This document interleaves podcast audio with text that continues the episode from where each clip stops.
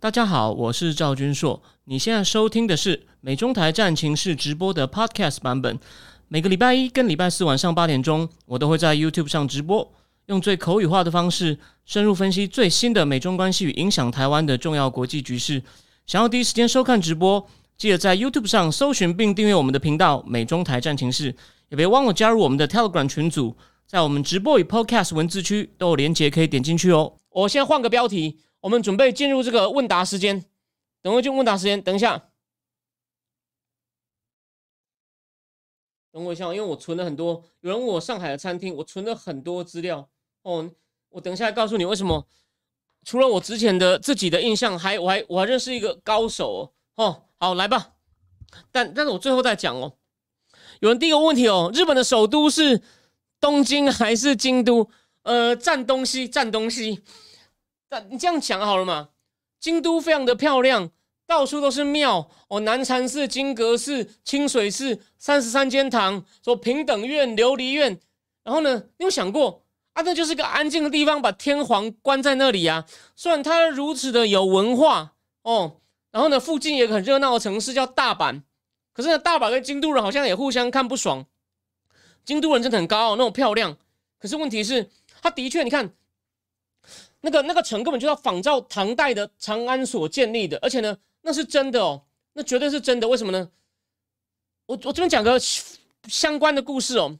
李敖以前发现哦，台大法学院的那个戴东雄哦，他都把日本李敖去借书，他那时候硕士论文写宋代的法律，要查要查要查那个日本研究唐朝法律制度的仁井天生的著作。结果呢？人景田生，人景田生，他发现人景田都被戴东雄借走了。结果他后来想办法弄到这个书，发现靠背戴东雄的论文完全就是翻译人景田生变成自己的东西。那个年代嘛，五十年前嘛，当然应该六十年前哦。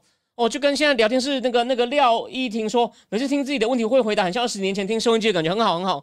你可惜我不是我不是光宇哦，也不是李宗盛，有个节目叫音乐人哦。你知道人景田生怎么样？我跟你讲，唐律其实很多已经失传了。人景田生是从日本的规定反推唐律，因为非常的像，所以呢，它等于是一个现代，等于是人类哦，基本上人类在。人类有文字时代，因为有一本书就严泽雅的出版社出版，那个叫做《西方凭什么》，那个 Ian Morris 有把他用三个指数哦，用什么城市人口，另外两个是我有点忘了，反正呢去判断文明的高低。他说我们要做个排名，而且我们用绝对客观的指数，然后呢，虽然资料可能没有那么好，可是你看嘛，在西元八世纪到十二世纪，唐朝是全世界的顶峰哦，胜过西方。因为在之前呢，至少在以前战国时代，是中国是比较。落后的东方文明是比较落后的。哦，刘仲敬最喜欢骂，那这个我们今天没有时间讨论。我对刘仲敬了解不多，他绝对有才，不过我很讨厌那种拿刘仲敬的东西学他的口吻这边乱套的人。但刘仲敬本身是厉害的，他回过头来讲，所以呢，京都怎么会不骄傲？你把人类哦那个两千多年，两千这样讲好了，大概将近三千年文明史上呢？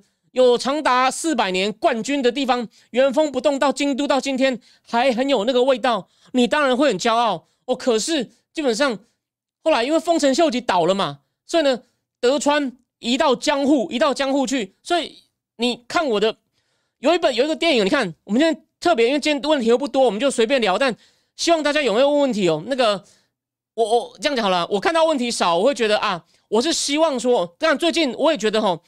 国际大事好像不是台湾人关心的，所以 it's OK。但我希望下一次能够回升，你放心，不要有压力。可是我每次看到很多问题，我也很有成就感。我希望对你有帮助哦。你请我喝咖啡，我尽我的能力，尤其是国际大事。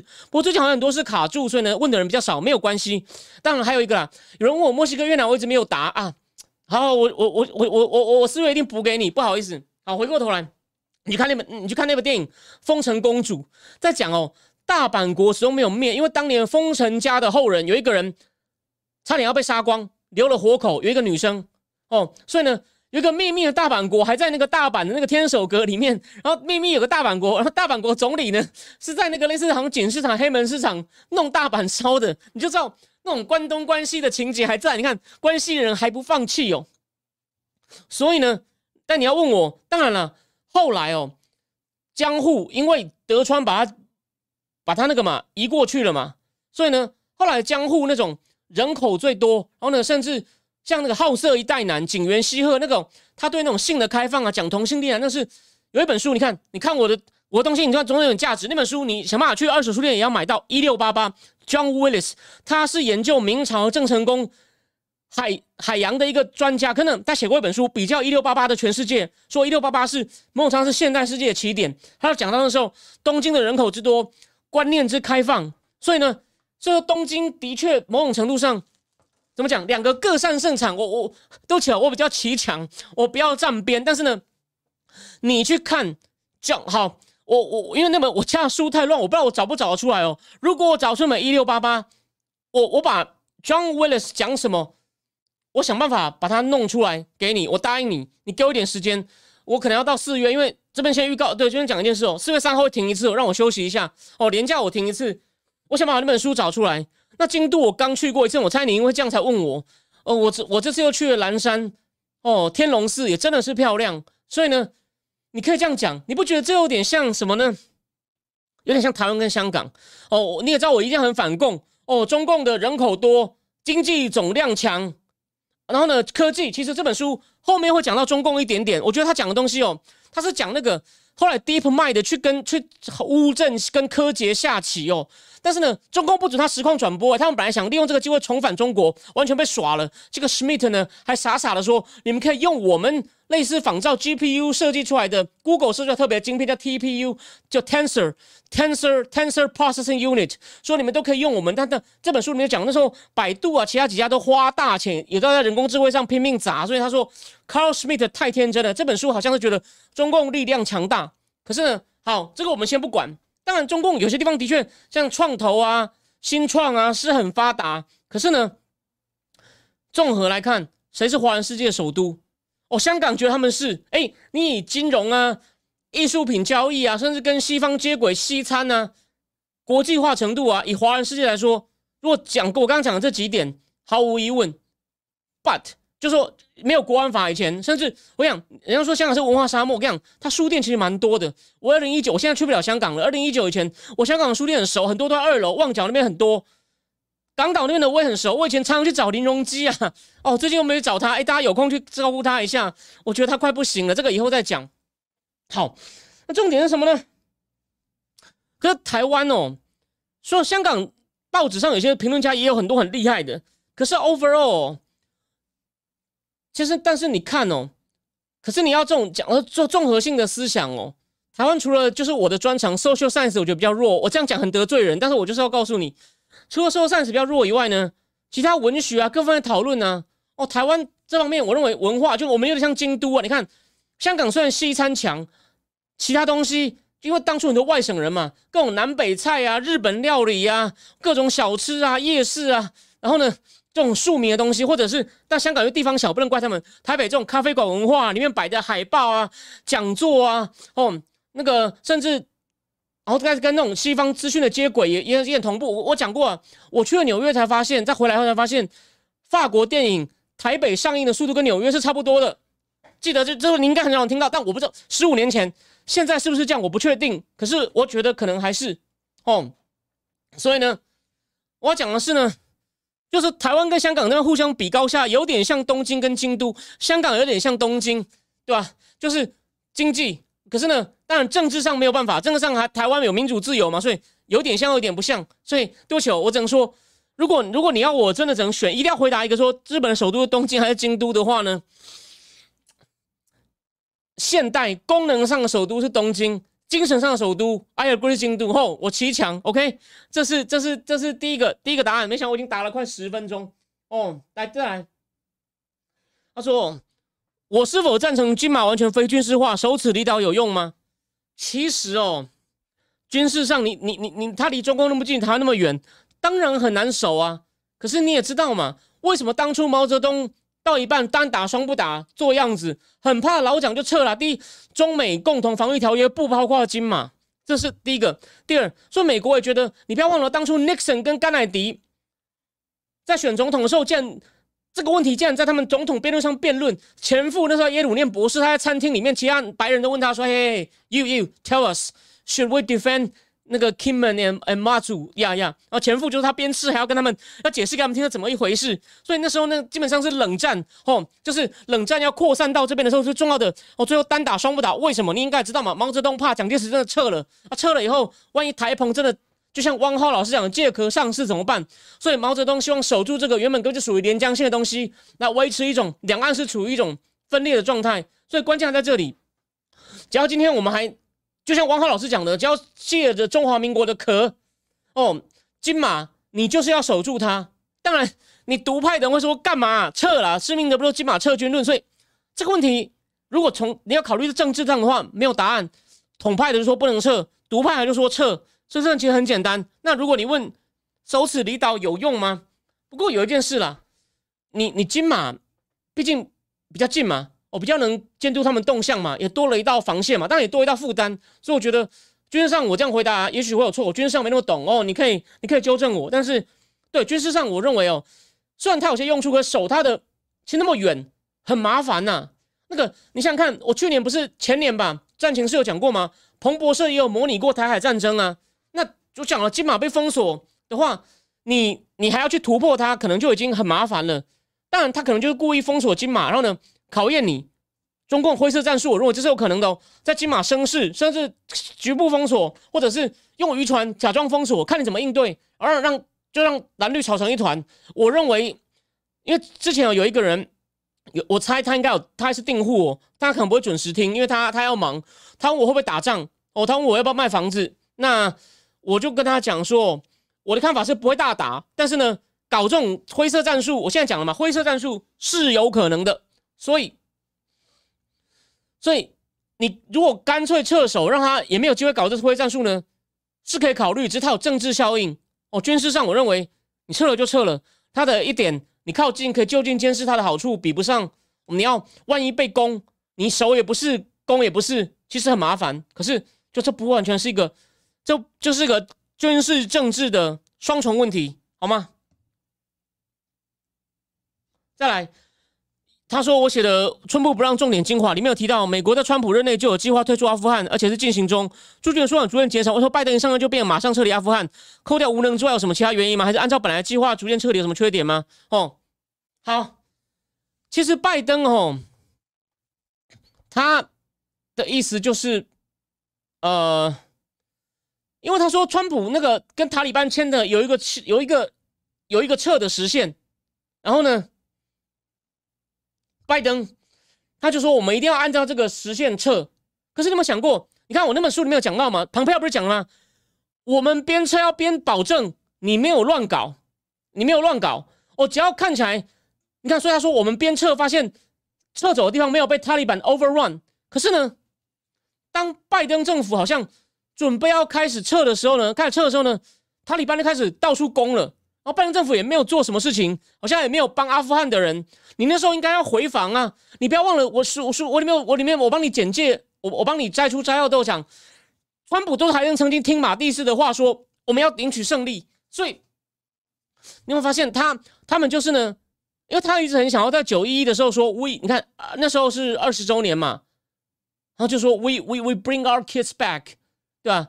而且呢，以为可以毫发无伤，所以那时候 Niall Ferguson 呢，他有说是苏利文兼，就是苏利文呢，可能写了一个很漂亮的计划。苏利文就是那很会做 PowerPoint 的，没有实物，就说嘴上无毛了。不要忘了，比我还小几个月，就当国家安全顾问。当然这样讲太肤浅。三月三四月的时候，Milly 虽然说那个 Milly 是个政治将军，Miller 也不喜欢他，不喜欢，可是 Milly 好像几乎讲到快哭出来说，你这样撤会出事。所以我怀疑。是 Sullivan 不知道跟拜登讲了什么，拜登真的很以为没问题。我觉得 Sullivan 误导他，所以我虽然后来 Sullivan 科技封锁，我觉得他有功，不然我本来对他的评价基本上不要说零分的是负的。但他因为对中共进晶片哦，现在这个晶片真的很杀哦，所以我觉得他现在大概五十九分。但阿富汗真的是搞把拜登老板搞死，所以还是不及格。不过从大概从负五分，大概一下加了六十四分回来。OK，好，那个。我我认为对，Sullivan 是 Sullivan 不听米利声泪俱下，然后呢硬就是要赶那个期限，然后呢也没有在塔利班开始反攻的时候呢，赶快帮阿富汗一把，然后呢，就所以呢，就是因为我讲他们是被左派基本上是很听那些进步派的话，因为没有进步派，拜登选不上总统，他选不上总统。可是呢，进进步派的人只想搞内政，他们对中共都不太在乎了，何况是阿富汗。然后苏利苏利文可能又做一个太过乐观的计划，好像连那个什么那那个什么。那个巴格兰那个那个机场其实非常有战略价值，他连巴格兰也不要哦，就说这我想到了，我不是讲过吗？有记者去发现呢，撤的非常匆促，那个冰柜里面有发臭的肉，诶，所以说他们等于是下军令状，完全都不考虑，就不考虑后果，就是说蓬佩奥一定很气啊，就是我们当初谨慎再谨慎，分步骤分阶段，川普讲了，连一个钉子都要带走，就像我爸爸当年干房地产一样。结果你们呢？你们就是还讲说是川普第一个期限，我们非走不可，靠背啊！你们你们那么多把川普的东西都翻掉了，为什么这东西一定要遵守？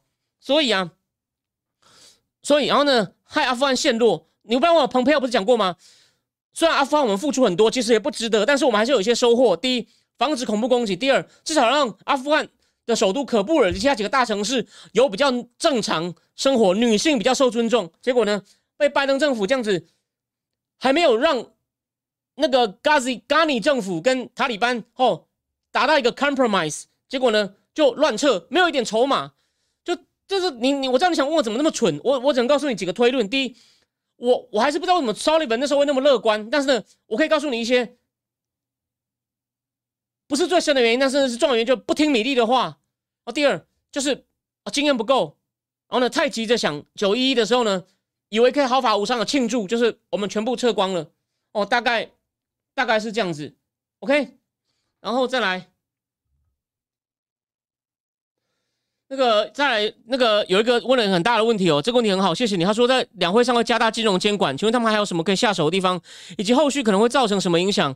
最近有看到润出来的中国网友贴出虚拟货币所跟中共合作的消息，这会带来什么余波呢？第三。哦，他一个人问了三个问题，太好了！你可以问，你可以可以问多一个问题哦，反正现在问题不多。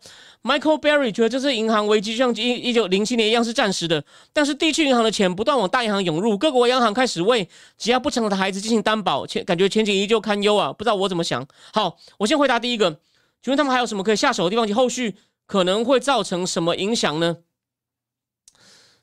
地方债，你知道吗？前几天我发现一个新闻嘛，那个。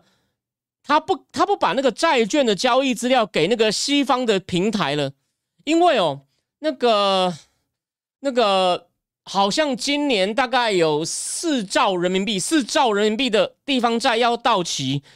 那可是哦，现在问题就来了，中国可能会用一些手段去让他延期或什么，可能会左手买右手哦，他不要被他不要被发现呢。